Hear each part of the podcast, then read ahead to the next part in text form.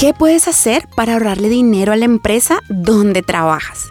Este es un mensaje escrito por Mary Lowman de The Christian Working Woman en español.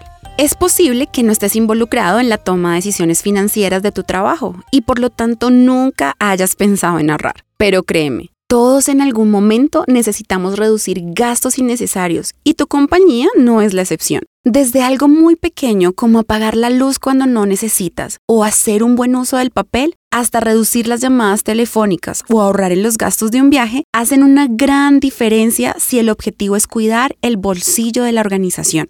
Parece absurdo, pero en un tiempo donde es muy común que el trabajador saque provecho de la compañía para un beneficio propio, ¿podrías imaginar por un momento lo que sería que ese mismo empleado haga todo lo posible para evitar gastos innecesarios? Eso sí, sería una ayuda digna de ser destacada. Otra manera de hacer las cosas diferente es ayudar a tus compañeros. Es momento de dejar el egoísmo y ser sensibles a las necesidades de otros. Podrías ayudar a tu amigo en la oficina a cumplir una meta mostrándole el mejor camino.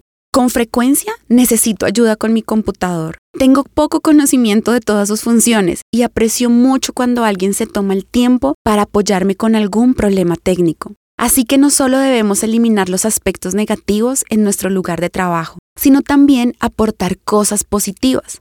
No subestimes el impacto de las acciones pequeñas, como recordar los cumpleaños o fechas especiales. Hace poco, alguien en la iglesia envió un recordatorio diciendo que la recepcionista cumplía 25 años de servicio. Qué bueno fue celebrar con ella y darle un regalo expresando cuánto la apreciamos. Te animo a ser intencional en tu lugar de trabajo. Marca la diferencia llevando a la acción planes que traigan beneficios financieros sobre tu organización pero también sirve a tus compañeros sin esperar recompensas. Verás grandes cambios en tu vida laboral.